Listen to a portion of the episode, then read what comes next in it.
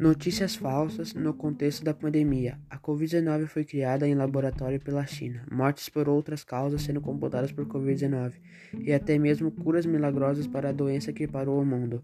Essas são apenas algumas das informações incorretas sobre a pandemia, que tem chegado a milhões de pessoas todos os dias.